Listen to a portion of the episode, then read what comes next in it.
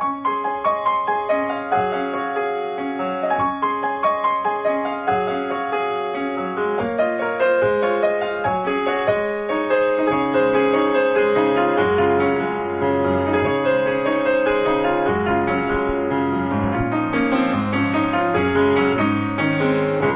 こんばんは、ミッチェルです。いかがお過ごしでしょうか？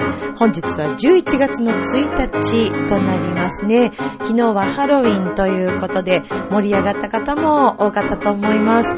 私は昨日はですね、夕方午後にですね、えー、チョアヘオのスタジオに行きまして、八方美人のめぐみさんと、ハッピーメーカーのまゆっちょと、えー3人でチェミッタの、えースペシャル番組の収録をしてまいりました、えーそちらもまた改めて皆さんに聞いていただければと思うんですけれども、今日のラブミッションはスペシャル番組ということで、えーかねてから私がぜひこのお二人をこのラブミッションのゲストとして呼びたいなと思っておりまして、それが実現することができました。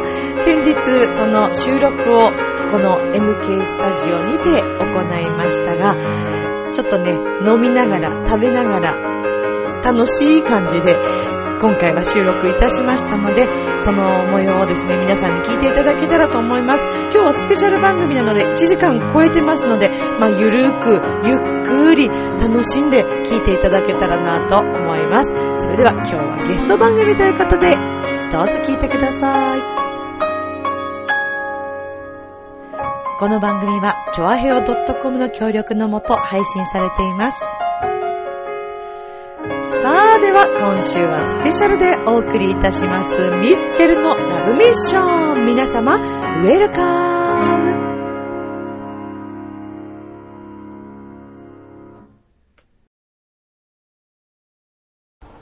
はい、はい、お待たせしました。じゃあ、本日は、本日はゲストということで、いらっしゃいませ。乾杯。もいきなり、いきなり乾杯から始まるというこの感じですけど。君の瞳に乾杯。これね、結構ね、大きい声で喋っていただかないと、はちょっとね、もしかしたら、かもしれません。あはい。まあ、今日は、はい、ということで、えー、ゲストのお二人、ちょっとまず、まずは一杯ちょっと飲みましょう、はい。飲みましょう。はい、はい。乾杯。杯うん、うん。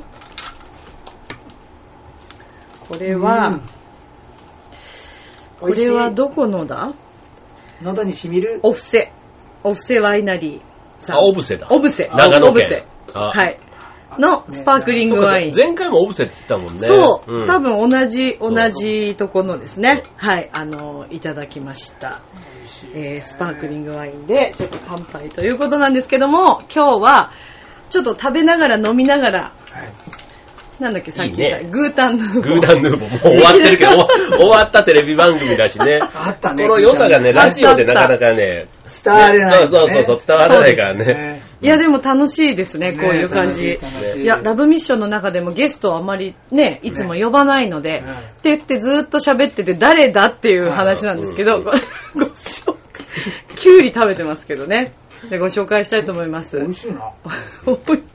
まずは、えっ、と、どっちから紹介したかあえっ、と、まずは、以前に、うんえっ、と、ラブミッションのサテライトに出てくれました、はい牧野隆さん。そっちです。はい。牧野さんです。えー、カルメン。では、スニガ役ということで、ありがとうございます。えー、ちょっとラジオを聞いてくださってる。ラブミッションをお聞きの皆様こんばんはこんばんは。牧愛の手が野牧野と申します愛の手が入りましたけど、あの、ちょっとお邪魔、しますあの、リスナーさんには伝わらないんですけど、はいえ衣装がね、ええ今日は、きゅうりを食べてますけど、カッパ、これどうしたんですか？今日は。このために。9カッパです。カッミッチェルにゲッツ。まだ酔ってませんからね。そうそうう。ん。始まったばかりですね。やっぱこれがね、ね。役者さんのテンションだなと思うんですけどね。今日はよろしく。ほらほらドキドキしましたよあの、マンションのね、そう、だから、階段で着替えるのねう。ん誰か住人が来たいらどうや、しよう。もうねそうそうそううんだって扉開けたらこの姿なんだもん。びっくりするよ、そりゃさ。ねねいや、びっくりしました。丸いこうあど穴からね、こう、うん。窓のね、覗いてもらって。ちゃんとあの、ジャージには、牧野って入ってますけどね。そうだねうん、はいい、や、最高の格好で今日はね、登場してくれました、牧野さんです。まあ、後でちょっとご紹介したいと思います。よろしくお願いします。お願お願いします。そして、ジョアヘオそし .com、えー、木曜日、同じ木曜日配信で、えー、今回カルメンで補正役を、相手役を演じてくれた、えー、たくみさんです。たくみさんイェイイェイ匠の館川崎匠です。2番組で今日、今週は登場してます。そうです、そうです。はい。コラボレーションですね。ダブルコラボレーションでコラボレーション。もう、フーダニット通信にもたまに出てくるんでね、もうあ、ショアヘをそうね、かもうね、自分の番組以外でちょこちょこ、こう、首突っ込んで。うん。はいいい、大切ですよね、でもね。フーダニットの番組ある。んそうそうそれもあってねうんそうそうなん座ですよ長とね、いもちゃんとかみんなお話ししてますけどそうなんで、すまあ今日はラブミッション。いや、でも本当にラブミッション、今回、えっ、と、211回目になるんですけど、うん素晴らしい。えっ、と、サテライト以外のゲストは、たった1回しかなく、えっ、と、洋一郎くんと昔あの番組やってた、あのーシンガーソングライターのバチくんっていうねはい、うん。方がうん、えっ、と、築地魚菓子三代目シンガーソングライター。のバチくんが来てくれたうん以来ということで、あの、ラブミッションもなかなかゲストは呼びませんので、うん。もうこの人はっていうね、うん。えーこの人たちはっていうことでね、ちょっと今回はね、ね。もうぜひ来てほしくて、超豪華なゲスト、ね。いや、かなり豪華なゲストですよ。ね。本当に自分で言ってしまう異界の世界からね、来ましたから。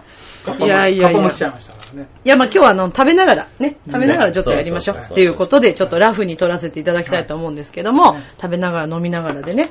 で、えっ、と、まあ今回、その、カルメンを、あのーにね、出演をしてくれたわけですけれども、うん。もうはい1ヶ月、そう、早いよね。ああ、ごめんなさいね。すいませんね。ついだりしながらちょっとラフにやってますから。1ヶ月経ちますか。1ヶ月経ちますねね。1ヶ月以上経ちますね。すいません。ありがとうございます。どうでしたかね、カルメ いやもうね、私未だにこう、あの時の楽しかった感覚がちょっともう忘れられなくって、まあ未だにこう、オーケストラのね、みんなともいろいろ話をしたりしてるんですけど、あの、ラジオの中でももう言ったんですけど、何せ、あの、役者さんうん。と一緒にこう共演するっていうのが、まあ私すごい夢だったっていうのもあって、まあ今回それがまあ実現したわけですけど、オペラにこう役者さんとして出るっていうね、どんな感覚だったのかなって、まあ食べながらね、食べながらでい。いですかね。ええ自分はね、あの、正直、ちょっと安請け合いした。うん。やったことがないやつやから、うん。ああ、なんか面白そうみたいな。うん。いや、もう本当にただそ、そこだけ、なんか好奇心みたいなところで、うん。日程も、あいまず空いてたでしょ？で、空いてて9月の13日が本番で、うん。で、オオファーもらったのが多分春、4月、4月かな？そうだね、春ぐらいそれぐらいですかね多分4月ぐらいで、そうです3ね人で初めてあの、うんファミレスっぽいところで、うんうん、あったあった。のがあれが6月6月6月で、ですね。で、そこから台本作ろうみたいな話そうでしたね。で、なったところから始まったでしょ？うんそう。で、うん。で、あの、台本も、なんだかんだ言って、全部で 8, 8ページぐらいうん。の台本。そうそうそう。だから、普通の芝居の感覚で言ったら、うん。たった 8, 8枚しかないうんっていううんのちょっとね、セリフを覚えることから関しても、ちょっとね、舐めてかかってたところがね、ちょっと実は芝居でそうそうそう。まあそりゃそうですよね。で、多少やったことがないジャンルでも、うん。なんとか数こなせれば、うん。まあまあ、なんとかなんのかな、みたいな、ちょっとね、すごいもうあの、な なんか誰が演出してくれるとか、うん。他力本願のと、そんな期待もね、ありつつ。だったみたいなところが僕は、まず最初ね、うん。あの話をもらった時にうん思ってた感じ。完成形はね、正直ねあんまりね、イメージできてなくって。ああ、うそっか。そう、音楽はやっぱりね、今までだと音響ってことで効果音みたいな感じで入るのが多いから、うん。なんかね、そのセリフ生でねそうそうそう生オケでっていうのはねセリフを言って、そこに対してジャジャジャジャンってこう入る音楽とかの方が、ね、うん。そうか。だからね、途中でね、音とかももらい始めたでしょ、うん。であれを小出しにしてね、プレッシャーをかけていく、あのテクニックがね、もしかしたらね、あの、そんなつもりは全くないんですけどね。まあ確かに小出しにしましたね。やで、しかもたし最初にオファーを出した時に、そこまでセリフとか、いろいろその、なんていうのかな、特に最後のシーンなんかは、歌とかとその、セリフと、どこまでやるっていうの、そこまで私もなんかそんなに、絶対これをや、こういう形にしたいっていうのが、なんかぼやっとしてたので、結構なんか簡単な感じでお伝えしたと思うんですよ、最初依頼した時。いや、だから途中ぐらいから本当申し訳ないなと思って。やればやるほどね。いやいやうん本当にね。大変な困難だなっていう感じがね、うん、しましたけどね。いや、でも、あのーやっぱり役者さんが入ったことで、こう、今までにこう見たことのないオペラ、ううん、っていう形として、ものすごいとにかく見に来てくださった方たちが、すごい感激されてて、で、あとやっぱり、オペラだから、日本語でね、まあ、あの、訳して喋るものもあるんですけど、まあ、やっぱりああいう形でうん。セリフを入れていくとかっていうのもないし、うん、結構面白かったんですけどね。牧野さんどうですかね？いやー今までこういうのなかったから、まあ、嬉しかったっていうかね。はいこういうのありがとうございますし。何カッパなのに真面目なこと言っちゃってる。カッカッパだからね。カッパなのにうん、もう。カッパだからね。俺が真面目なこと全然言っちゃったから、ちょっとまず1回目ぐらいね。ちょっとねそういう、そういう、そういう だけど、今日、食べてください。合わせたかのように二人とも緑ですよね。すねごいチームワーク。これなんてもうだって、7月以降着てなかったやつを、ちょっと今日暑かったから、確かに今日いやつながっちゃう。ーすごいねやや繋がってる夏物もう閉まっちゃってて、うんで、もう今日暑いなと思って、そう。って思ったら唯一このカッパ色のやつそうそうそうね。カッパ色の。ね。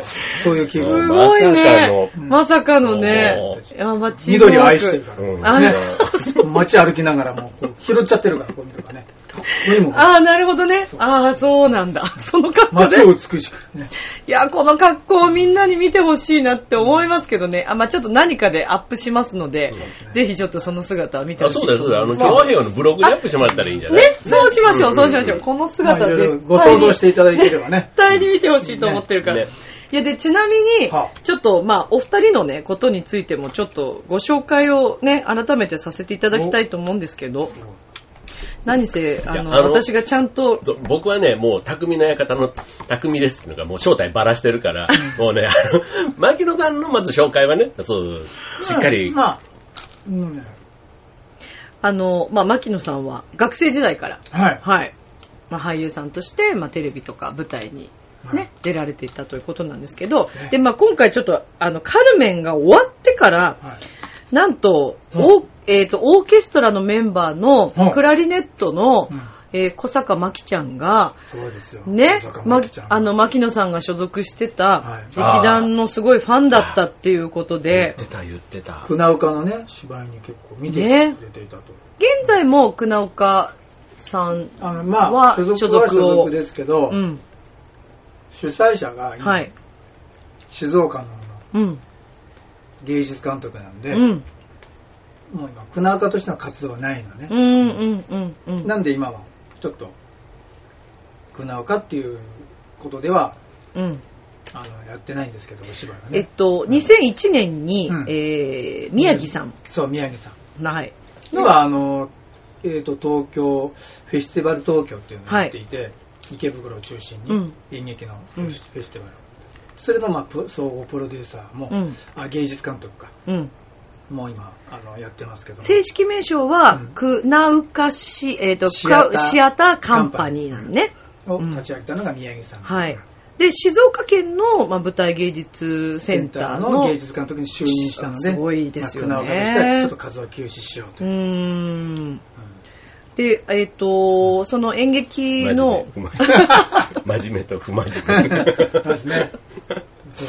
対照的なこ正義さのすごいね。いうん、いいね、いいね。ちゃんとね、インタビューしてる、このうん、すごいなんか。いいね、ね全然。でもこう、いや、いいですよね、こういう大人。こういう大人いいですよ。生ハムとキュウリ。うん本当にでも、またちょっと話ね、今聞いてる話だけど、さっきそこでうん踊り場でいたでしょ？はで、やっぱり人に見られたくないことをやってる人間って、そういうオーラが出ると思った。あー。あ、なんか怪しげな何かを感じたそう。なんか見てくれるなみたいな雰囲気が。だだからこっちも逆に、こいつ不審者かもしれないと思って。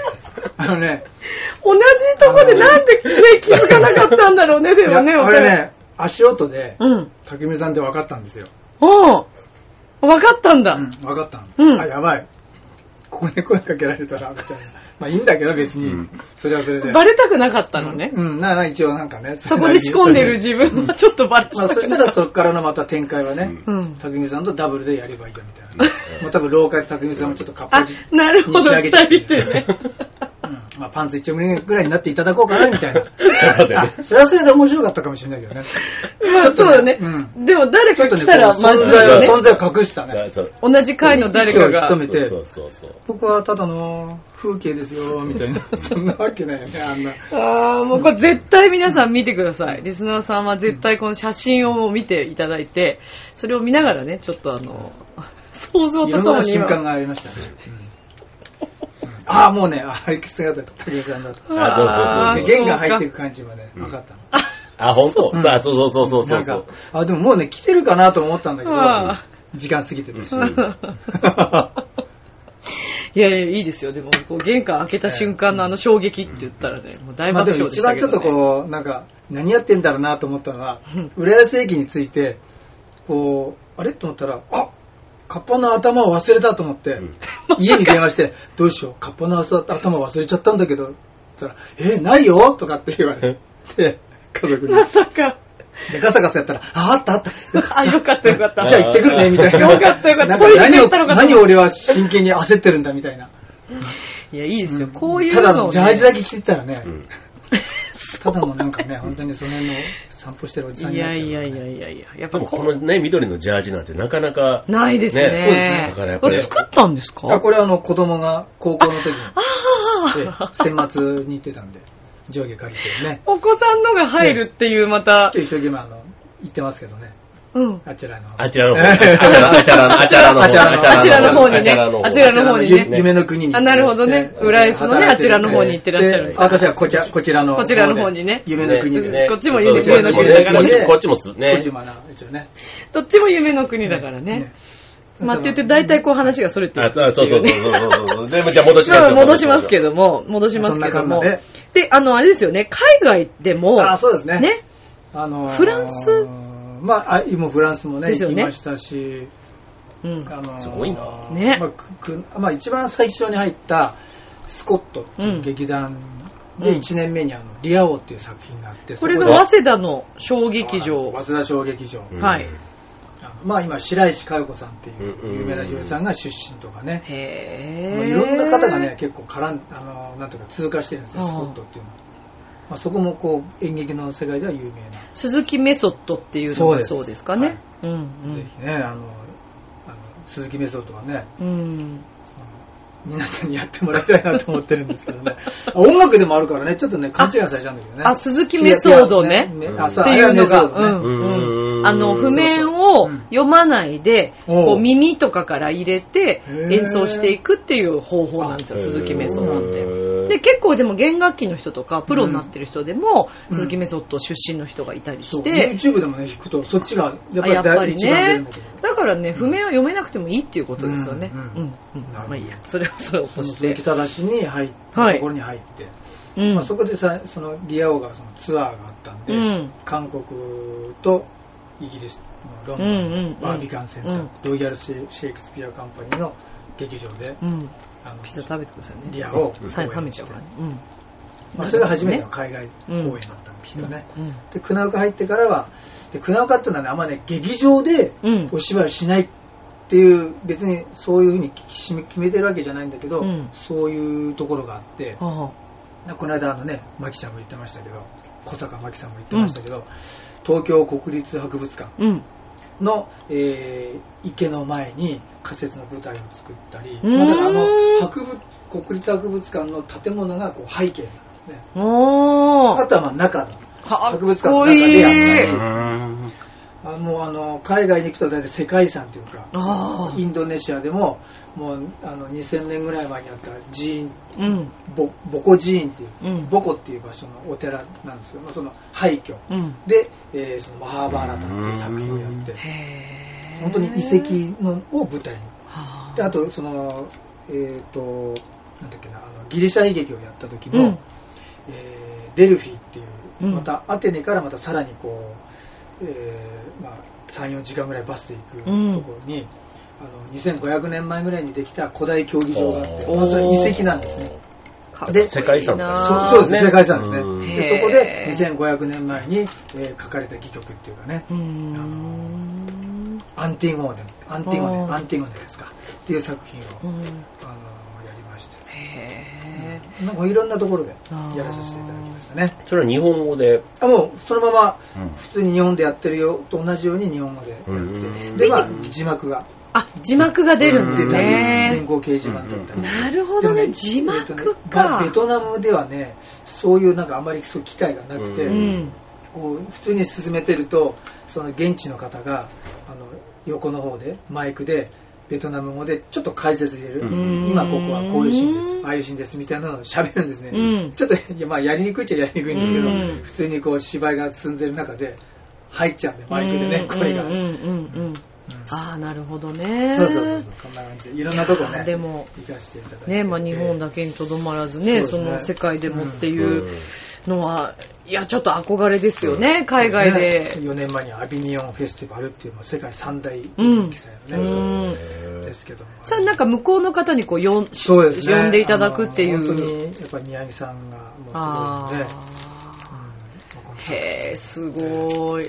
はいいずれ、カルメンを。あもうカルメもフランスにフランス輸出。輸出。いそう、もう逆、逆輸入みたいなそう。そういや、でもね、ありだと思うんですよね。あ、ダメだ。この話したらもうちょっと止まんなくなるから、はいうん。うん。ちょっと、ちょっと先に、まずは二人の紹介をしてからにしようと思います。ねはい。まあそんな、牧野さん。俺ね、これね、カニグラタンかと思ってたらさ、ね、さっきピザって言われてさ、なんか、そう、こっち見たらカニずっとか、あと、あと、そう、これね、ピザなんですけど、ね。そう、あのーモッツァレラチーズとうん。生ハム、うん。こっちは生ハムと、そう、えっ、と、なんだっけ、えーあ、これね、手作りなの？これそうですえー、すごい。あ、そういうやつじゃないんだ。あの皆ほらキュウリ食べる？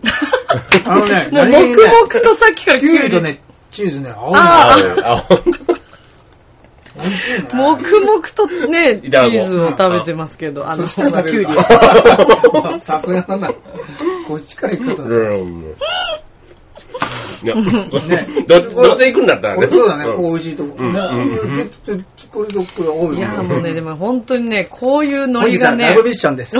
こういうノリがね、やっぱり練習してて本当に楽しくて、あの、稽古も脱線しまくりだねということはね。いやいや、まあまあ、そういう、ね。でもその脱線しつつ、うんなんかこのチームワークがね、私はすごい好きだったわ脱けです線したままよ。行ったね、結局ね。違うでしょ？いや、短期集中でね。そうそうそうですよ集中で、もう。ちゃんと話し合ってますよ。そううんそううん。いや、稽古の時はちゃんと話し合いましたよ。ああでもない、こちゃんとねうでもないと言いながらね。ミッチェルがこう、キャッとね。ね、そうそうそう。いやいやいや、もうそんなまとめる力がね、今一つあれだったんで。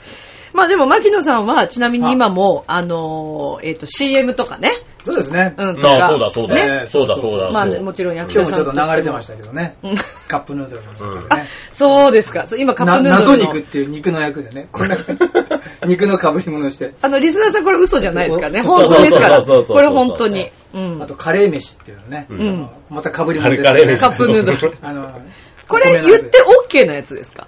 いいんじゃないですかね。大丈夫ですよねもう放送されてもうねますからね。、もう大丈夫ですよね。大丈夫。今日ね、ラグビーやってんですよ。うんあの、オールブラックスとオーストラリアの。うんうんラグビー好きなんで、うん見てたら、CM にカップヌードルでした。あ、あ、それ出てまえーした。それで、あの、こう踊ってました、こう。謎に、肉に、肉の塊になって。何でもやりますよね。いや、だから役者、えっ、と、カルメンの中ではスニガ役を演じてくれましたけど、その後、浦安の市民フェスティバルでは、そうですね。王子様、えーあ王子様。あの王子様です王様です。王様か。王様役。もうおじさんなんで、王様。すごい被り物でね。長靴を履いた猫ですね。猫ね、人形劇だけども人間も出るっていうね、そうそうそうスペシャルなやつね。そう、あ面白かったですけどね。はいまあ、そまあ、はい、そんな牧野さんと、何でも、はい何でもね、何でもやる。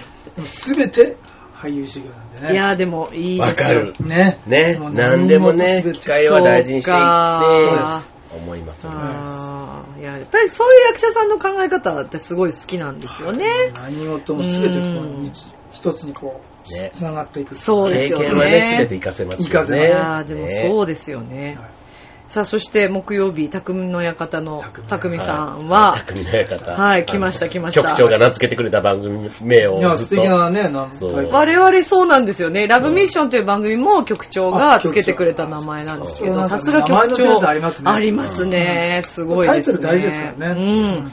ちなみにそんな局長ね、今度子供がね。おね、そう、そうなん来月。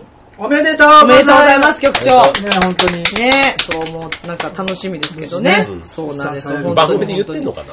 あ、言ってました。あ本当？言ってた。ううん、うん。だからちょっとね、うんあの、みんなでね、お祝いしたいですけどね。うんさあさあ、たくみさんですけども、来年で20周年来年20周を年。迎えるミステリー劇団。来年の7月が劇団の20周年。20周年。フーダニットですねですね。で、まあ、チョアヘヨでもフーダニットの番組もありまして、えー、まあ、春江座長をはじめ、えー、いもちゃんとか、えー、沙織さんとか、はい、あの、番組がね、ありますけども、まあ、たくみさんは、えっ、と、この20周年っていうことで、フーダニットの中ではどのぐらいの年数をうん劇団でやってきたんですか、20年。20年。20丸々20そう年。20年そうですよ。素晴らしいですねもうね、ね旗、旗揚げの時からうん、そう、関わり。立ち上げもうでも家族だよね、そうなるとね。そうそうそうなんだけどね、20年で、うん。その劇団に20年前から残ってんのが、まさに今紹介してもらった3人。とうん、男は俺だけなのよ。うん。そう。あまあその間にね、こう、いろいろ入れ替わり立ち替わりの、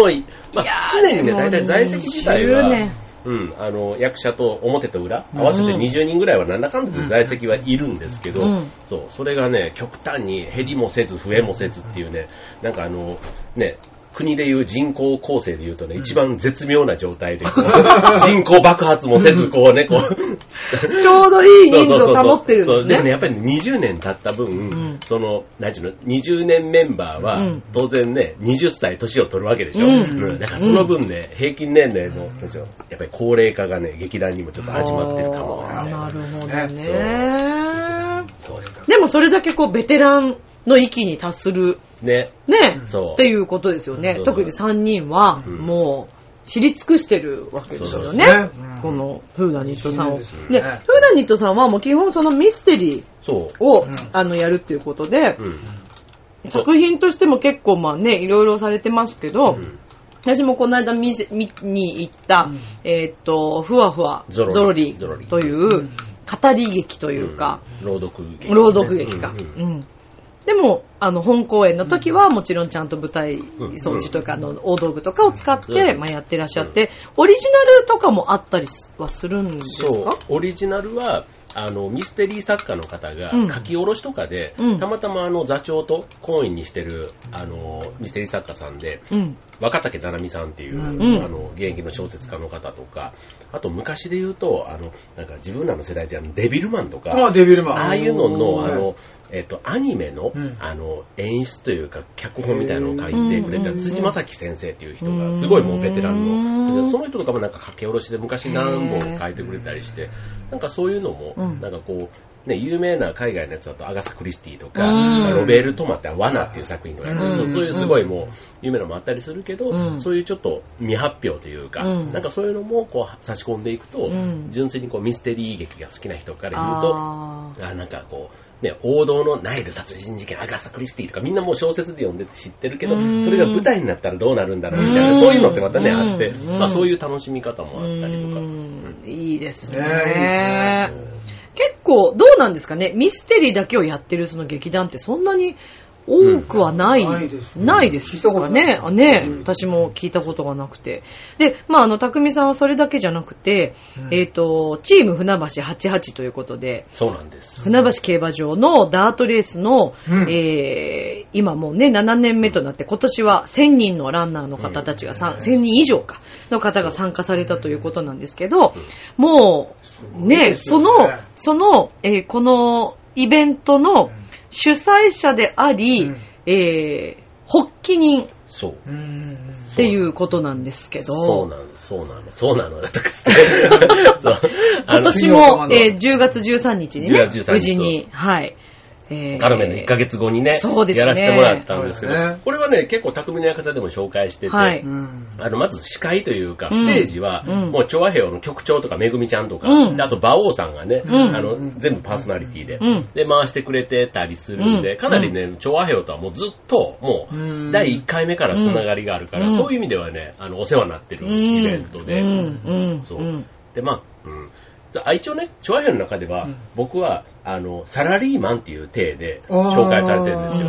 そう、あそこにあの、チラシがあるんですけど、あ、ありますね。そこの中にね、あそこですね。声優、芸左人、左手の上の方声優、芸人、役者、ミュージシャンサラリーマン、元女子などっていうね、あそう。いえー。う、いろんなプロフィールの人いろんなその枠があってね。そうそう、その中のね、サラリーマン枠を僕はちょっとうん。取っておりまして、妖怪とかないですか、妖怪。妖怪妖怪枠はね、そうそうカそう。ッパ枠ないです。そうですね。もしよかったら、だからね、牧野さん、カッパ枠かなんかで、うん、入って妖怪枠で。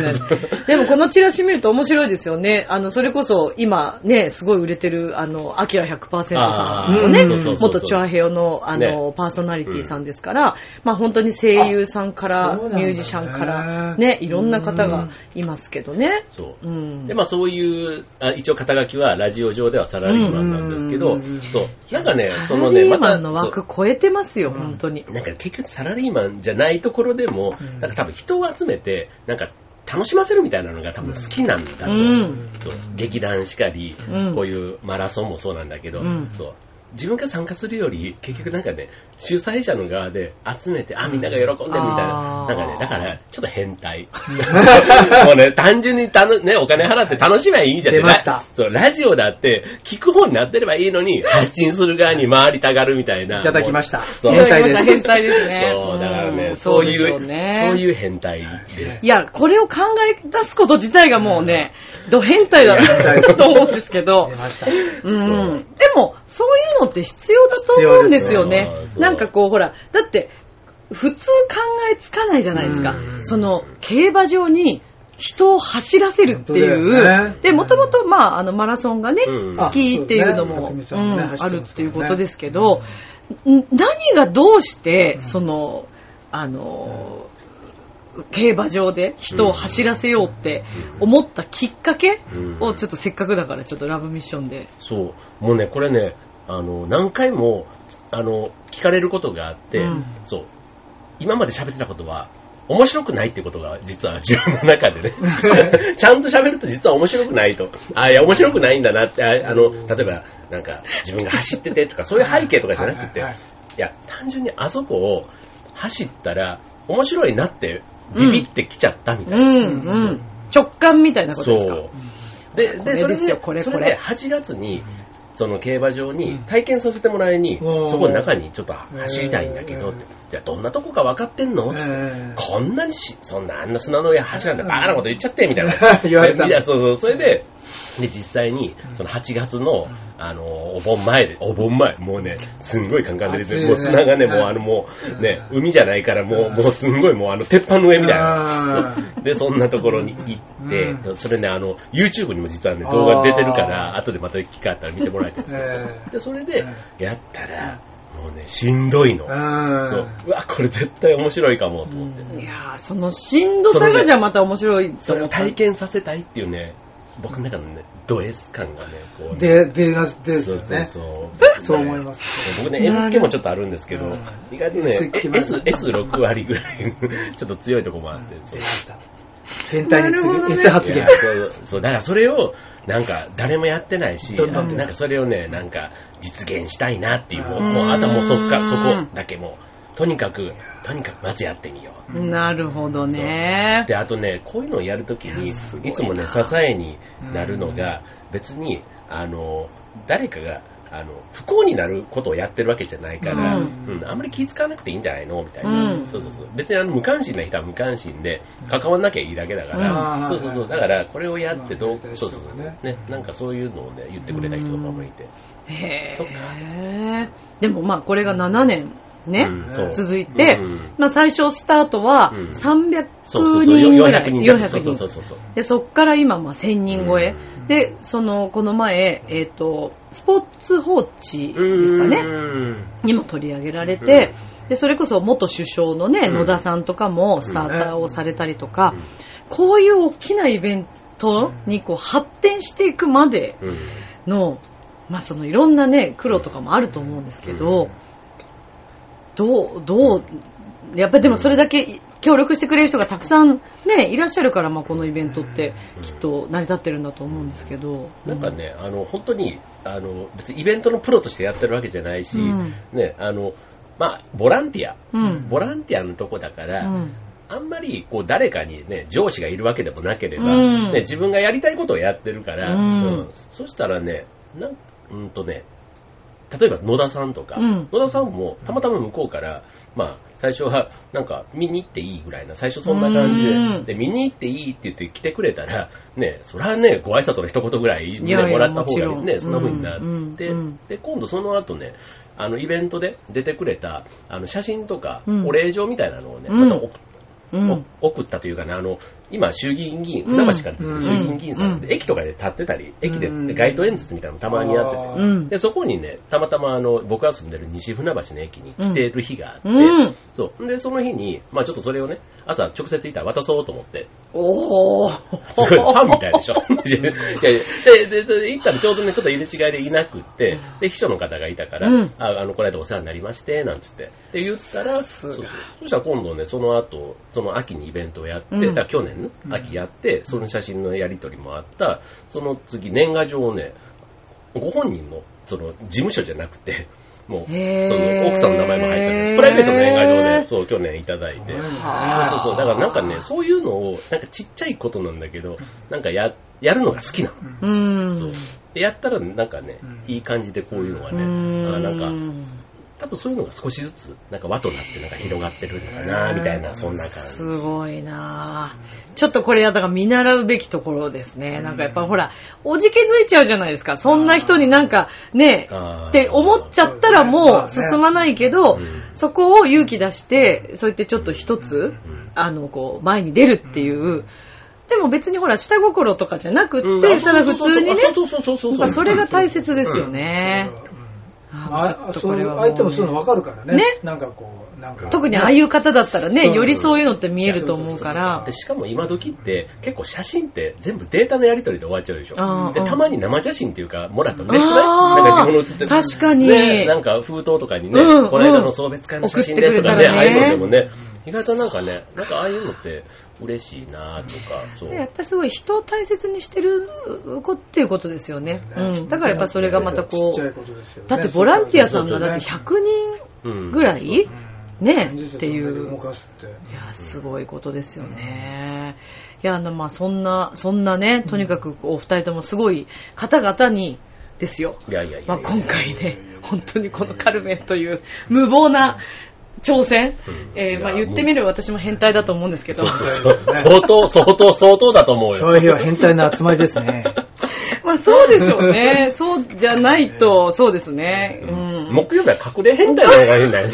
見た目、見た目は全然まともだよ。他の番曜日と比べたら絶対。そうですよね。うん結構真面目まにちゃんと。まとも曜日だと俺は思ってるけどね。うんそうそうですね。ねうんところがね、蓋を開けてみたら。そうですね。一番、まあそうですね。全体的に言うと確かに、木曜。木曜が一番、そう。まあ、うんうんそうかもしれませんね。正統派な感じしますよね。こうね、写真を見た感じはね。そうそうそうなんですけどね。なんですね。そうなんですよね。でも考えてみたらもう本当にだからもう7年とか、私は7年前ぐらいから、8年かぐらいですけど、えーっと、匠さんはもう最初から、チョアヘヨは、開局の時から。ね、なんですもんね。まあでもちなみに来年、チョアヘヨはね、10周年をこううん迎えるわけですけれども、そうなんですよ。なのでね、ちょっと何かね、イベントをなんかやっていければいいんじゃないかななんて思ってるんですけど、まあ今日はちょっとまあお二人に今紹介させてもらったんですけど、まあこのカルメン、ね、でも楽しかったですね。うんすごいよかったと。本当に楽しかったよね。いまだになんかどっか行ってなんか見てると、うん。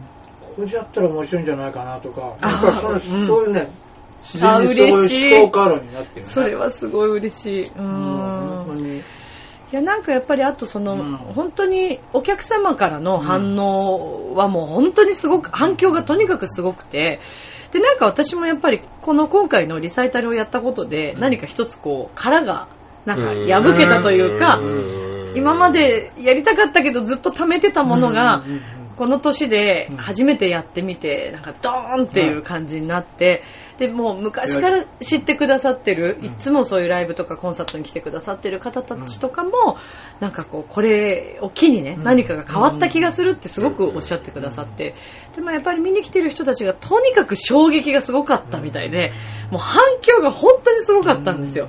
で、会場も素晴らしかったですね。良かったですよね、豊洲のシビックセンターホールで本当に綺麗なホールで、で、まあ、その中中でね、そのオペラを、まあ、ダンスと芝居と、まあ、音楽、生演奏、歌、そして照明でこう見せていくっていう、自分のやりたかった総合芸術っていうのを今回、まあ、一緒にやらせてもらったんですけど、まあ、私としてはもう本当に最初から、あの、補正役は、そうだな、ススニがこうだなってすごく思ったところからお二人にこう声をかけさせてもらったんですけど、うーん、芝居を通してうん、こう、やってみて、役柄的にはどうでした？お互い、その、スニガの役がこう、自分自分としてはとか。嬉しいですね。ああそうですかね。うんあーあもう読んで、あ、ホセじゃないうーん。な。僕はホセじゃない。あうんあ。どう、どうですか？うん中見さんは。俺はあの役すごい好き。ああ、そうですか。好きというか、うん。あの、役自体、あんまり実はカルメンは、カルメンは知ってるけど、うん。その中身ってあんまり知らなくて、うん。ええありましたね。そうそうそう。うん。でも、ホセを、ホセの役なんだって言ったら、うえ、ホセやるの？みたいな風に、やっぱりね、言う知ってる人はみんな知ってる、みたいな、そう。で、まあそうですよね、主役あですからね。あそうそう、だからそういう、まず役なんだっていうのは、うんそれ比較的に早いタイミングで理解した。うんそうそう すごいでもホセね、引き受けてちゃんとこうどっしりね。いやいや、本当に。うんさすがだな。いやいやいやいやも引き切らない。絶対すっ飛んじゃう。いや、でももしかして本当一番大変だったんじゃないかなと思ってて、うん例えば、まあ、私でももちろん大変だったけど、オーケストラは譜面がある。うん。ダンサーさんは、まあ、曲に合わせてもそのダンスを踊る。うんだけど、ホセって、その音楽の場部分に本当は歌で入れなくちゃいけないところをセリフで入れるっていう、もう本当にその何もまだ誰を事例がないものを私が無謀に、まあ、変態がためにやってくださいって。あのね、変態の丸投げ感がすごい良くって、そう。あ、これ、これはなんか俺がクリアしないとダメなうんミッションなんだなっていう、こうね、あの、うまいですね、ミッション入れてくるところが、さすが。いやいや、もうね、そう。うん。変態部門はね。うん。いやいや。いや、でもやっぱりその本当に最後の4幕なんかは、こう、音にね、で、特に本番、いやもう本当ちょっと、あの、DVD できましたので、それはちょっとお見せしたいと思ってるんですけど、音楽にね、本当にちゃんとやっぱり綺麗に合ってて、でもスニガのところもそうですよね。う。んあの、命令書って言って持ってくるところとかなんかも、ものすごくいい感じにこう入れてくださってて、やっぱりなんか、外、外のそういうお芝居の中では、そういうのっていうのはやっぱりなかなかないんですかね。音に合わせてセリフを言うっていうのっていうのは、あ、でも生演奏がないっていう感じですかね。実際に音に合わせてというよりも、音があ合ってくるって感じですか？うち結構生なんですよ。あ、そうかほぼ。生あ、じゃあ結構それは経験してるんですね。生ですねうんうんうん。まあ、その楽器自体がね、全然違いますけどうね。ん。民族楽器で、パあーーカッションというかね、ジャンベだったり実際そういうのって練習の時からもうずっと音楽いてくれる。でうちの場合はもう宮城さんも言ってるんだけどうちの芝居はもう公公共曲なんだって言ってだからもう始まったら終わりまでもう長さが決まっていて、うん。そこにお芝居をはめ込んでいくっていう。はだからあの白い。うんそうですね。であの演奏家もちゃんとこう芝居を見ながら、うん。あのこのセリフが始まるとドンドンドンドンドンドンとかで大きい曲が入っていってでダラダラダラって盛り上がった時にでパッと止まるとなんかそこで次のセリフが出るっていうそのもう決まってるでこの曲からこの曲までの間にこのセリフとこのセリフをはめ込まなきゃいけないっていうシーンがあったりして。だからそこはなんかこう練習するの大変じゃないですか？大変ですね、うん。でも結構今回はみんな結構それぞれ音楽音楽でやって、うん。ダンスはダンス、うん。お芝居お芝居ってうん。分かれてやってちょっとこう本番前に合わせてるじゃないですか、うん。でうちの劇団は恵まれてるのはもうもうずっとみんないてくれる同じこうそのなんていうかなあのアトリエがあって、うん稽古場が一緒なんで、うん。あのほぼみんなで一緒にずっと2ヶ月とか3ヶ月。あのああいった稽古23日とか本番にやったのをずっと23ヶ月やれするからまあちょっと贅沢ですけどねそういう環境があるからうんできると思うんですよね、かなりでもそれだけこうみんなの気持ちもそうだけど、うん形として凝縮されますよね。なんかこう。そうそう、んへー。でもねそういう意味では同じなんだけどちょっと今回のは、うん。あの踊りと芝居と音楽とあ踊りと芝居と歌とカッパなのに真面目なこと言っちゃってもう。どうもカッパですそう冷静に考えるとずっとカッパだからね、さっきからね。変わらずカッパだからね。自分からはカッパ見えないけどね。こっちからはもうカッパ、カッパ。なんかまた新しいね新鮮な感じっていうかちょっと違うねこう空気感というかものを感じてうね、ん。エンターテインメントオペラ。うんうんっていうこの一つのジャンルになるんじゃないかな、うん。ねですよこれは。ね。他の劇団の客演なんかより多分全然面白いですよね、でもね。うん。あこういやなんか自分なんかもうあんまり客演もそんなに数こなしたことはないんだけど、うん。いわゆる芝居のセリフがあって、うん。それを言う会話としてやるのと、うん。うんね、なんかその音楽とっていうところなんかは、うん。なんかあの答えっていうか、うん。あんまり別に演出をね、こうこうこうしてくれたとか、うん。セリフのね、なんとかかんとかもうなんか好きなようにやってくださいみたいな風に言われてた、うん。なんかその辺の、なんか、任され感、丸投げ感。すいません。いやいや、それがね、なんかすごいね、こうね、あの、変態のね、血が騒いだっていうか、これをなんとかしなくっちゃみたいな。知ってるからねさすいやいやいや、だからもがこうしたら変態は喜ぶそうそうそうそうそう、その辺をね、も変態のう、見喜ばせ越した、方ね。そうそうそう、見越した上での多分ね、ね。この仕事の下ろし方、もうね、まんまと、俺はね、もう彼女の手の上にね、ずっと、こう、踊らされながら、まあ本番をね、す迎えいませんね。ねいやいやいや、ほん。と。なんかでも、なんだろう、逆に、この形で良かったなとすごくでも思ってて、いや、その、ま、丸投げしちゃったのも本当申し訳なかったんですけど、うん結果的にはでも、本当にそれぞれの個性がうん、なんかこう光ったというか、まあだから、それこそ、あの、ダンサーさんたちなんかも、もう南山さんと、あの、荒井みやびさんと二人にもお任せしちゃってたので、まあ前回も1回やってるんですけど、やっぱりなんかこう、いろいろダンスのこととかも、口うるさく私がこう、ね、口出しをするよりも、やっぱり分かってる人たちに任せて、まあこういう感じっていうことだけ、大まかなことだけお伝えしてるから、なんかこう、それが逆に、それぞれのこう良さが引き立ったのかなっていう。でもまあ丸投げって言ってもねすごくミッチェルの中で、このシーンはこういう感じっていうかなんかイメー大ジがあって、フォロー。いやいや、本当マジで。そうそうそう。あのね全部ゼロだとうん、台本だけがあって、全部シーンを作ると、うーんと、どういう感じだろうっていうのが、うん。まあもちろんそこから作っていかなきゃいけないけども、まあ短期のうん。場合は、うん。ね、かなりね、うん。あの、あったから、うんここはこういう感じ、ここは紐を使うとか、なんかいろいろね。もうまあ、見てないこう使うとかね。見てない人は何の芝居だってを使って、ろうそくをこう垂らして、みたいなね。そういうね。そういうのがもう具体的にあのシーンね、決まってるからあのシーンね。あのシーンですよ。あのシーンそうそうそうそう。そうそうそうロープね。で、これで気になった人も見に来るしかないからね。見に来た方がいいですよね、あ次回以だから、降はね。そういう意味では、そうそうそうそう。そう。か。でそこをもっとこうなんか、ふ膨らますかね、うん。ちょっと味付けるとか、なんかこうしたがいいって。そう。ね。そこはね、言うべきとこはうん。言ってたから、逆に言わないところは任されてる。だからもうああの、ーこっちで考えていい。あのそこはね、逆にそこすらも何も言わ言わない、言わないまんまだと、こっちもちょっと不安になるけど、あ言うとこは言ってくるし、あ言わないところは、まあ、まあ、どっちでもいいっちゃ変だ変だけど、そうそうそう。で、うまいのは演出家いないじゃないですか、今回。うん。でも、ミッチェルって、あの、ね、あの、役者ってなんかこう、事細かく、こここうしたらとか、でなんかこう、このようにやったらとかみたいな、うんうんあまり指定されちゃったりすると逆にやりづらいっていうか、あー。そういうなんか、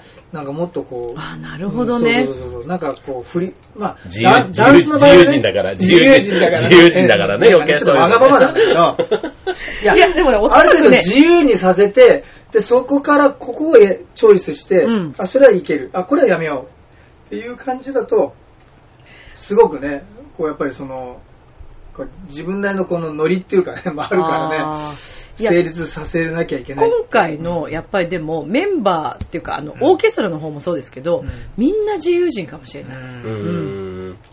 自由人の塊だと思います、多分。でもそれがね、それがでもよくこんなにうまく綺麗にまとまったなっていう感じもするのと、何よりもね、やっぱりこう、おまあ、お客様はとにかく喜んでくれたのがもう一番嬉しいんだけど、その、メンバー全員が、またやりたいって言ってくれたっていうことが私はとっても嬉しくて、そうね、やりたいってまだ、あありがとうそのやりたいってね、思えるっていうのはすごい良かったって思います、ね。いや、すごく嬉しかったですね。で、あとその、大丈夫ですね。無理して言ってないですよね、お二人。大丈夫ですか、私に言わされてないですよね。大丈大丈夫夫。言わされてない。言わされてない。されてない。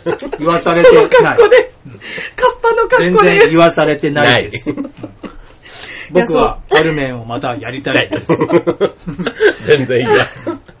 いや、やっぱりね、あのー見に来てくださった方も、オケなんかも、すごくね、やっぱ役者さん面白かったってすごく言ってて、ありがたいですね。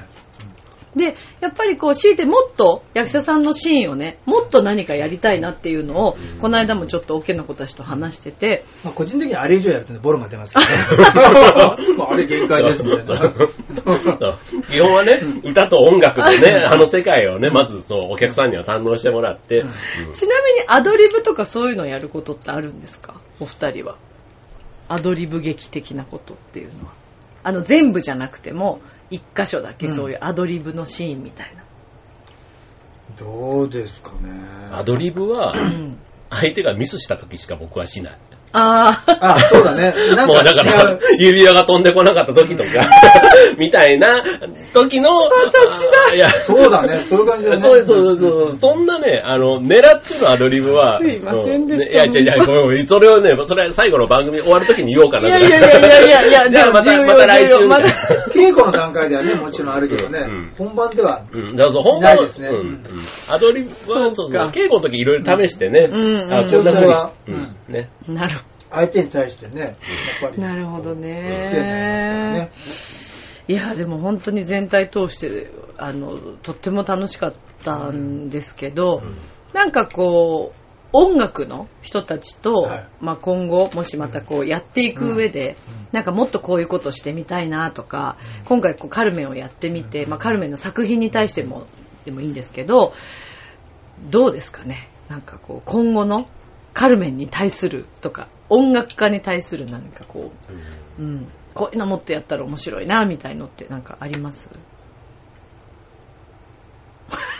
黙っちゃったけど。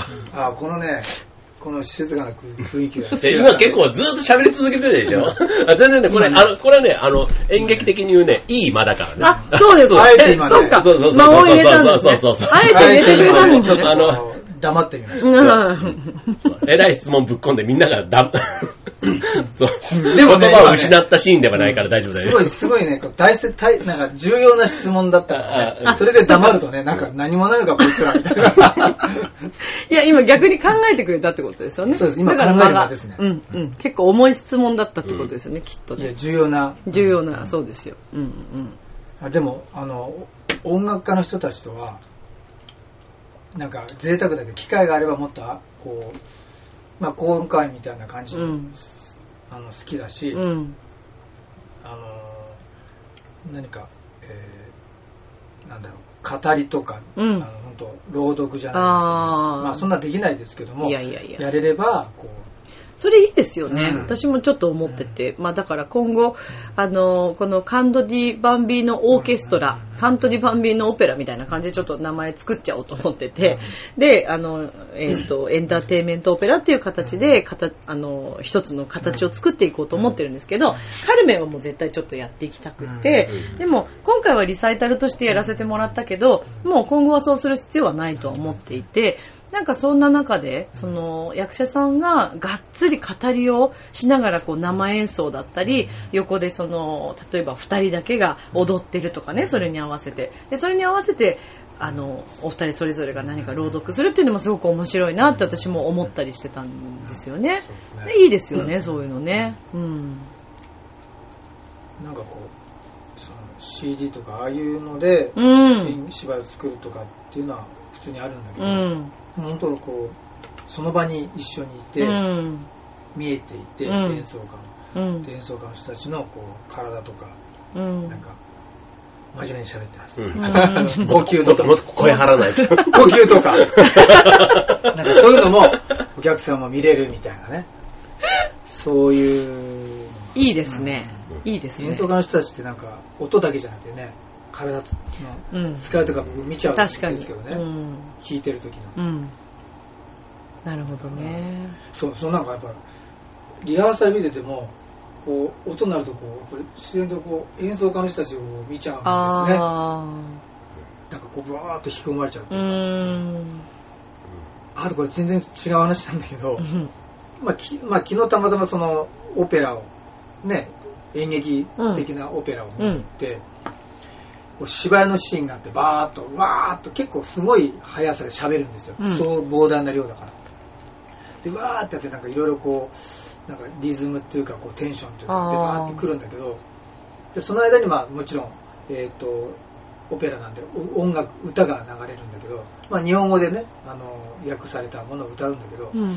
歌の時の方が僕すごくこうじーっとみなんとかきなんとかね引き込まれるっていうか。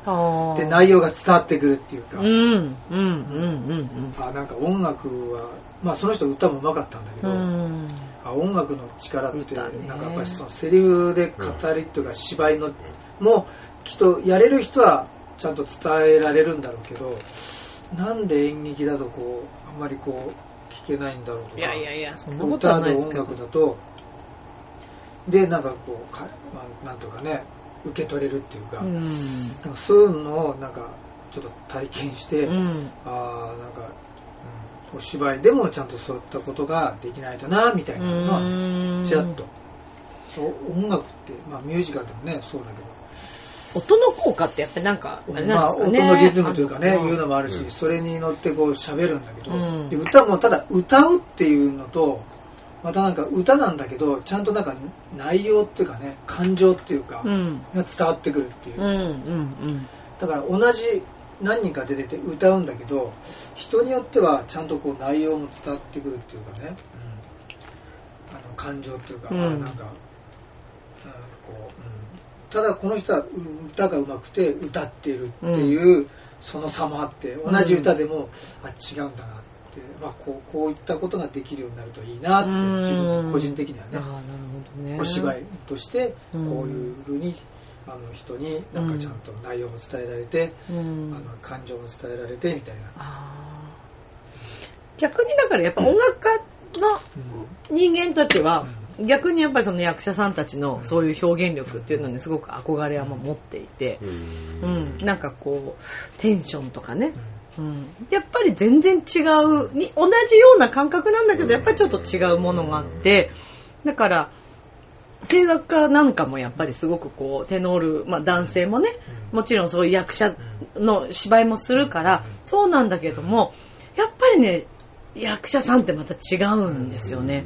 うん、私は特にやっぱりそこにすごく憧れを持っていて、もともとお芝居がすごく好きだから、うん、まあ本当に、いや、貴重でしたね。でも本当ラブミッションのラジオの中でも一回話したんですけど、私がこんこのカルメンの中で一番、一番練習の中で興奮した瞬間は、あの、セリフ合わせの時でした。最初の。ド頭の、もうその時にもう、うーって、キューって思いました。台うん。キューって思った。キューって思いました。ううん。すごい楽しかったですね。匠さんはどうですか？うんなんかね、今回の、うん。あの、カルメンで、ちょっとに、あの、感想を聞いてて似似てるなと思ったのが、あの、ちょっと、うちのそのフーダニットのうん劇団なんかも、あの、ミステリーのお芝居って、どっかに伏線っていうか、その、ね、こう仕掛けがこういろいろあって、で、うんうん。最後、まあ、こういうオチでしたっていうのがあって終わりますと。そうすると、まあ、何でもそうなんだけど、謎解きがどっかにあったりするわけだから、うん。ヒントがどっかに隠れてて、うん。そうするともう一回見たら、もうシナリオは全部分かってるけど、見てもう一分かってて楽しめるみたいなのが結構、構、だから2回見てみたいな感じのことを結構劇団として言うことがあって、で最近だと2回見に来てくれる人はちょっと割引しますよみたいな、うんまあそのそんなキャンペーン的なこともやったりするんだけど、で今回のカルメンは、だからその、いわゆるオペラをイメージしたときに、なんかね、ダンスもあって役者も出てきて、だからその、見たことがないってことは、うん。見方がわからないお客さんも、うん。そう。うん。うん。なんか自分のお客さんなんだかは、なんかオケの方ばっかり集中したら気づいたら、あなななそうそうそう。だからダンスを、なるほど。そう。なんか見たいんだけど、なんとか、なんかオケの方見ちゃったとか、うんなななんかね、そう、なんかそういうのがね、もしかしたら一回、あ、こういう展開でやるカルメンなんだって分かると、もしかしたら、なんかそういう意味でもう一回やってくれっていうのは、なんかそういう楽しみ方がある。そうか。そしたらまた見たらね、そう今度はこっちまた違う見方がねそうそうそうそうそう。それ多分全部ね、うんきっと把握しきれないよね。見逃したものがすごい、いやあるそうと思う。そう、あるから、そう、そういう感想もそうだし、うん。あなんか、劇団でもらう感想にちょっと似てるとこがあんな、うん。あそういうだけ、だから新しいが多言え居酒屋での俺の小芝居なんか全然見てない。いや逆に、逆にそこを見てた人がいるかもしれないのよ。で、で、でそれをまあこういう、うん。そうそうそれ終わった時にう、ん。あの小芝居見た、え、あ、ちょ、何でしょう小芝居ってあ、見てたよ、みたいな、多分そういう、そうか。そう、そういう風に大体ね、なりがちだから、だからみんなが同じ方向見てたわけじゃなくて、うん。子が立ってるから、うん。なんかね、その視点がバラバラ。うんそこを別に変に演出をつけずに、なんか、うん。っていうところが、なんか、こう狙わずに、うん。こう、出来上がった、その、でもそれってすごいよね。すごい、そう、面白い、面白い、ね？面白い。面白いですよね面白い意見ですね。うん。ああ、なるほどね。であとそのさっきの音楽家みたいなところのやつはちょっと、ね、あんまりこの音楽家とこういう舞台の話では、なんかちょっとうまく絡めてこう言えないんだけど、うん音楽、例えばバイオリンとか、うんこれね、一回なんかバイオリンをあの弾ける人が、うんあのなんかのなんか誕生日パーティーで、別に弾くつもりで来たわけじゃない、まずうんシチュエーションが。うんたまたま私が弾けます。教室から帰ってきて、あ、教室っていうよりもちゃんとした教えてるぐらいのレベルの人なんだけど、うんで、帰ってきましたみたいな。そう。で、なんかたまたまそこに、今日ハッピーバースデーの人が、うんなんか、そこの親みたいな感じ。この仲間内じゃなくて今日、なんか、お母さんが誕生日らしいみたいな話で、うんそう。んで、なんか、なんか歌を歌うみたいなな、なった時に、じゃあちょっと一曲、みたいな感じで、うん。やったらさ、なんか感動がひとしおだよね。いや、そう、だから、あーなんか、そまあ、そんな家の中で、リビングとかでね。近くでね。だから音楽の、なんか、持ってるその力というか、なんかスペシャル感があるんですかねそう生演奏で近くでってなった時で、やっに。ぱりまだね、音楽素人から言うと、うん。バイオリンはちゃんとしたステージの上で、うん。そういうとこじゃないと、うん。弾かないし、うん。弾いてくれなんて言ったらこんなとこじゃ弾きませんみたいな、でね。すごいイメージ、うん。イメージ、特にね。バイオリンはね。うん。あるけど、一番ね、すごい、うんこうやって持ち歩けるぐらいのさ、ね、うん。ね、それをさ、チューバとか持ってこいじゃ大変やけどさ、出すのもさ、うん。なんだけどね、うん。なんかそういうちっちゃい楽器とかって、うん。すごい、ね、いっぱいいろんなところでこううん感動を届けられる。ん俺がもしね、尺八でも何でもいいんだけどさ、なんか吹けようもんならうん、多分ね、いろんなところでね、持ってたらね。そうだね。尺八吹きながら出てくる補正ってのもね、いいね新しいよね。いや、多分世界広してるなかなか補正をやりなあがら。の、あれじゃないサ尺八ーベル、サーベルじゃなくて、こっからなんか、シューって出していきなり結構、結構イタリア公演ぐらいだったらウケるかもしれあ、ない。いや、でも面白いかもね。悩んでるシーンとかね、精神統一みたいなシーンにしちゃうとかね。ああ、なるほどね。ジャパニーズオペラみたいな、なんかそういうなんかこうね。いや、でもそれこそね、本当にあの、こう、毎年、その人気になってるあの、日本で絶対12月に大工をやるっていあう、ーベートーベンの大工だって、本来は世界中ではそんなんじゃなかったわけですよ。日本が大工をすごいやるようになってから、なんか、逆輸入じゃないけども、でも本当はヨーロッパのものじゃないですか。まあそうですね。うん、だから、カルメンは確かに世の中的に世界中ですごい愛されてるけれども、何かその新しいカルメンっていうものが、もしかしたらこれ私たちにしか作れないものができるんじゃないかっていう思いが、可能うん、あったりして、で、あの、それこそ、牧野リーダーがね、なんか前に、いや、海外公演とかもっていう言ってくれた時に、そっかって、ややってみたいなと思い思ったけど、まさかっていう思いがあったけど、あ、なるほどってちょっと思ったわけですよ。そしたらこの間自分の、あの、すごいよくしてくれてるその生徒さんが、あの、会社やってる人がいるんですけど、その人がね、考えてみたらね、パリにね、会社を持ってるんですよ。おうんうんっていう話になって、いや、うちほら、だってパリにあるじゃん、みたいなことを言われたわけですよ。やりたいって話をしたら。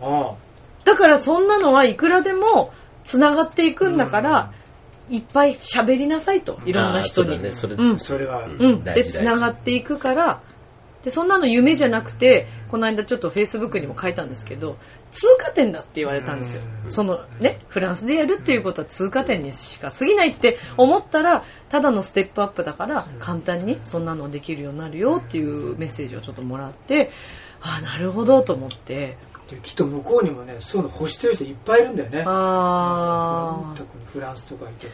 あ、なるほだけどどね。、ちょっとなんかそのつながりがないだけで知らないだけなうんので、ちょっとこういうの私やってます、やれますって教えてあげれば、あじゃあぜひうちで。なるほどね。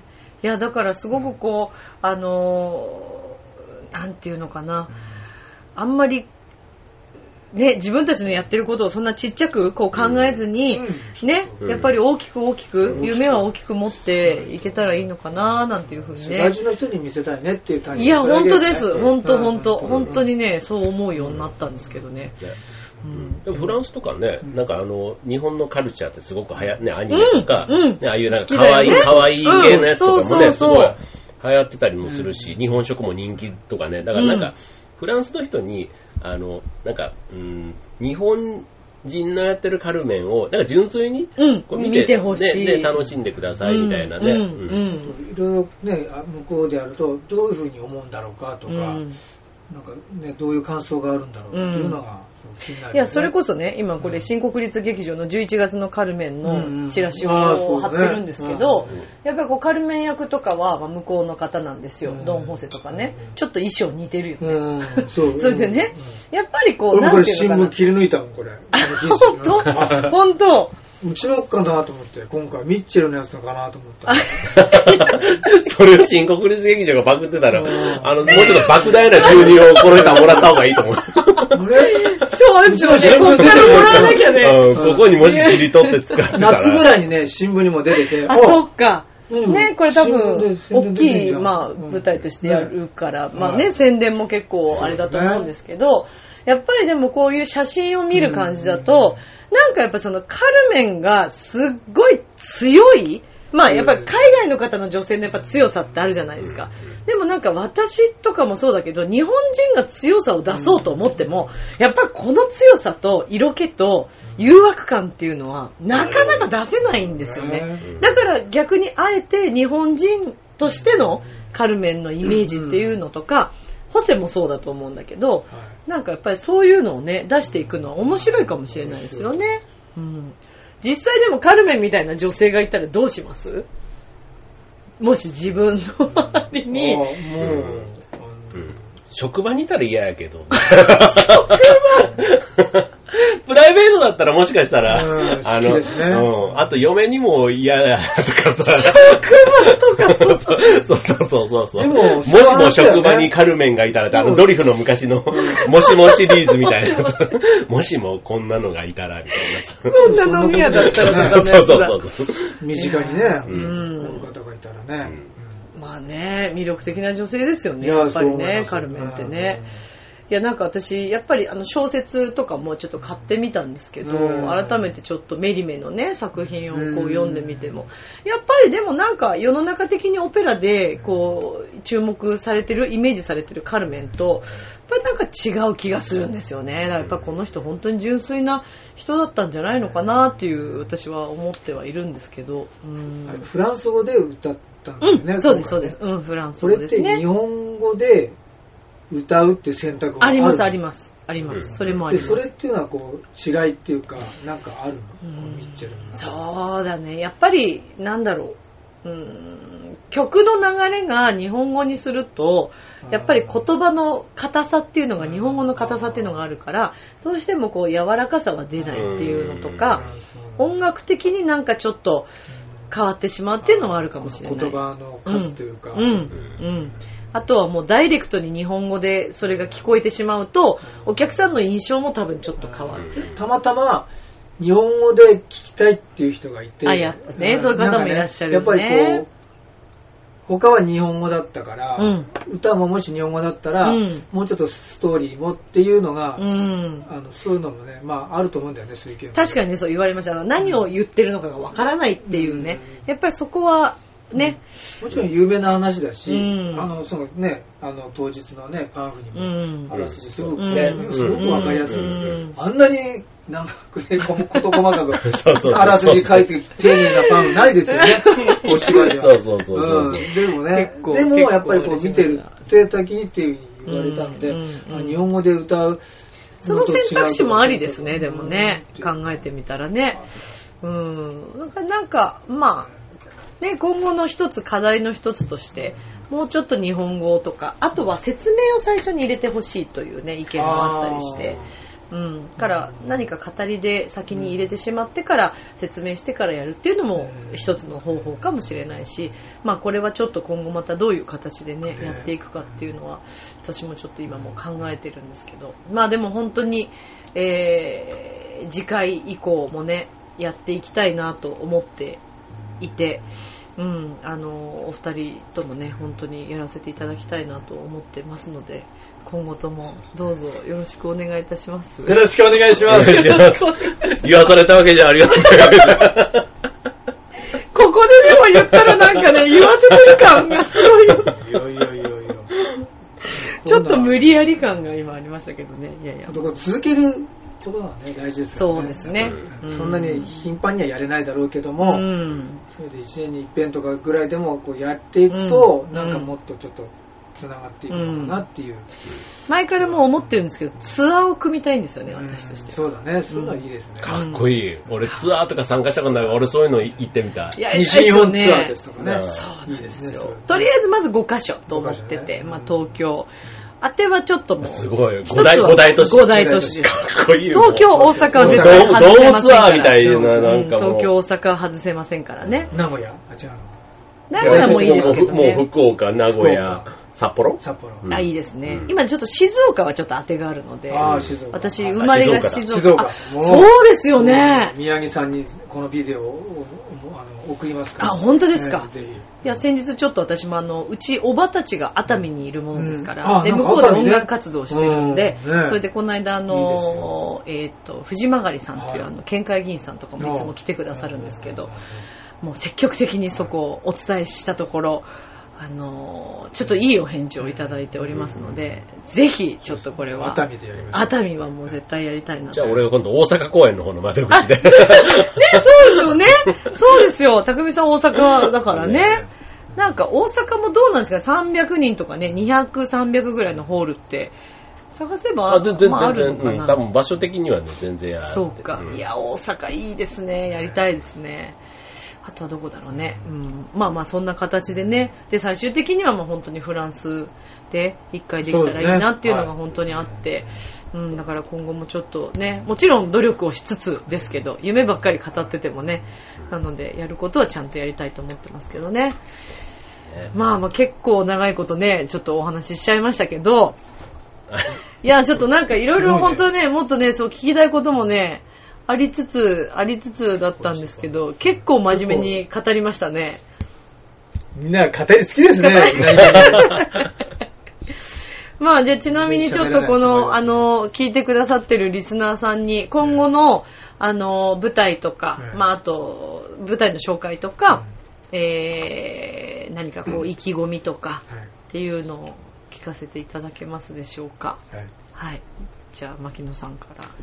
あ、近々ですわ。近々では、来年2月に近くないですけど、あの、板橋区の方の、板橋？中板橋かな？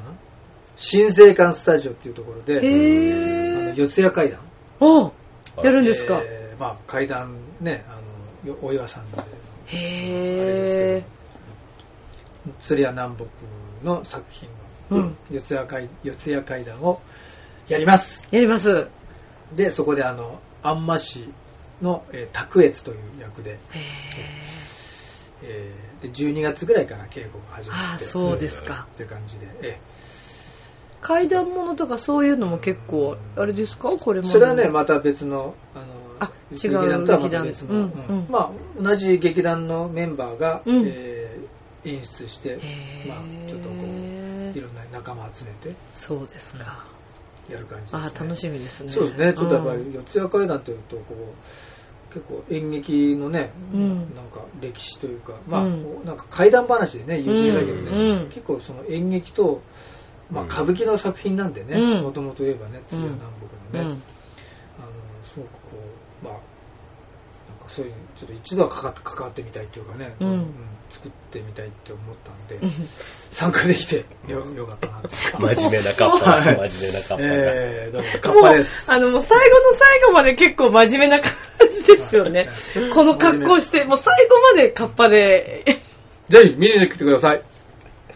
それは普通の、いわゆる舞台なんですか？そうですね、お芝居ですね。うん。まあ、うん。そんなに大きスタジオなんで、ん。あの、そんなに大きくないとこですけど、はい。2月の7、8、9ぐらいだったかな。うん金土日。ああ、はいちょっと行きたいですね、それ。どういうことになるか。え詳細はどこで、あの、調べればあれですか？えっと、詳細はですね、うんあの、僕に電話していただければ、いろいろお話します。ーそれリスナー電話できないじゃないで電話番号。なんかね、あんまりね、その、なんかチラシもね、作らないんじゃないかな、みたいあな。、そうなんですね。あ、じゃあももううこれ聞出演いた。者がどんどんこう自分で広めて、はい。Facebook とか LINE とかで。それでなんかこう。じゃあもうぜひ牧野隆二さんで調べてもらって。そうですね。そうですねあのまあなんか、こう Facebook か LINE かなんかにうん、うん。詳細アップします、うんあじゃあぜひこチれはラシでも注目して、ね、そうですね。かなりレアな、じゃあ見に行ける方たちはかなりレアな、いこれの情報を知れたということ自体がもうレアってことですね。。かなりレアですちょっとラブミッションの皆さんね、はいリスナーさんはちょっとラッキーだったかもしれないですね。い、や、ちょっと行きたいですね。ありがとうございます。えっと、はい2月。2月7、8、9、7 8 9金土日、金土日。はい。はい。ぜひ、よろしくお願いしますね皆さんよろしくお願いします。